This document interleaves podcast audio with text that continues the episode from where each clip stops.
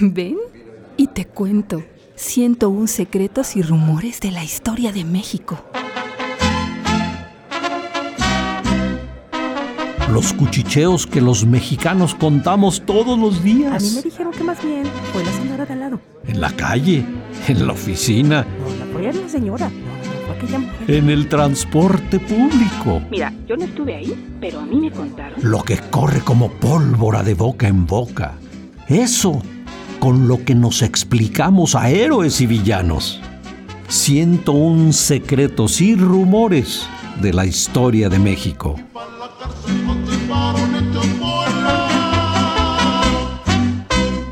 La cartera de Villa.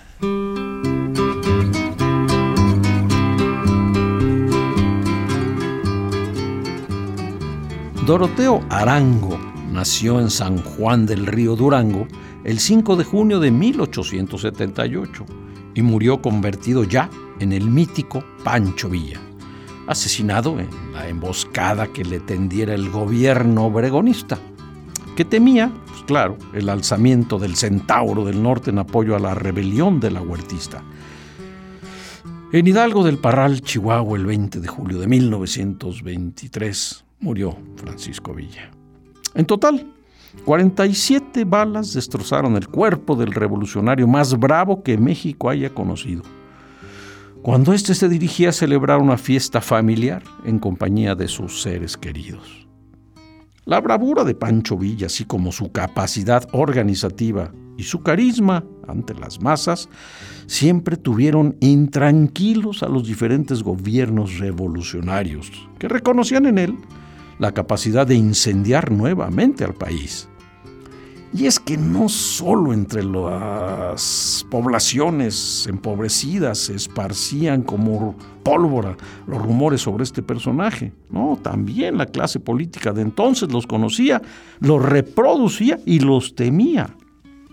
Las versiones sobre su valor eran ciertas, tanto como las que existían sobre su capacidad militar, su poderío económico, Todavía hoy hay quienes siguen buscando el tesoro que se dice, se dice, escondió Villa en una de las cuevas de la montaña chihuahuense.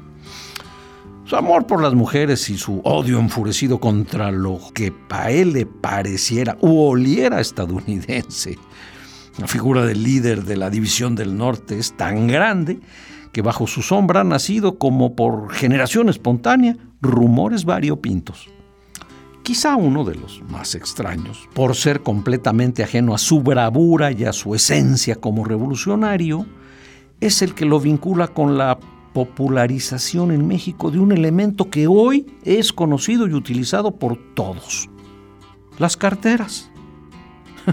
Resulta que cuando Pancho Villa fue encarcelado en la prisión de Santiago Tlatelolco, en la Ciudad de México, después de las tretas de Victoriano Huerta, quien lo quería fusilar, su resguardo quedó a cargo de un muchacho apellidado Camacho.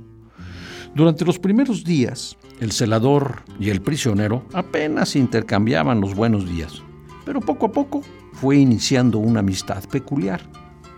Y así, un buen día, cuando ya la amistad se había consolidado, el joven Camacho dejó que entregaran a Villa un paquete que ningún otro celador hubiera permitido pasar. Se trataba de un pequeño objeto, pesado pero delgadito, que el general guardó en su pantalón.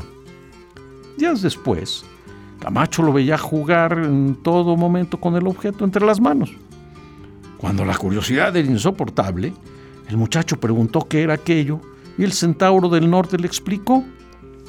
En la pequeña pieza de piel de vaca se guardaban los billetes y las tarjetas de presentación de las personas que uno había conocido.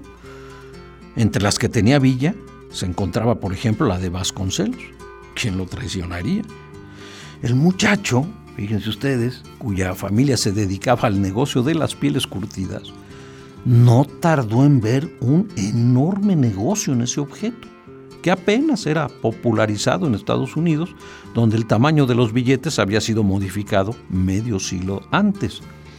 Y así durante muchos años, la familia Camacho fue la gran productora de carteras, las mismas que hoy utilizamos todos y cada uno de los mexicanos.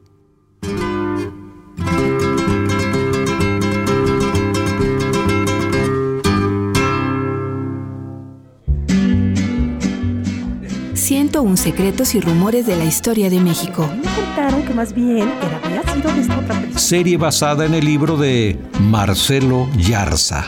No, no, yo, yo creo que fue él. No, yo sí creo que fue él. Honestamente, a mí no me involucré. Una producción de Radio Universidad de Guanajuato y la Dirección de Extensión Cultural en voz del Teatro Universitario.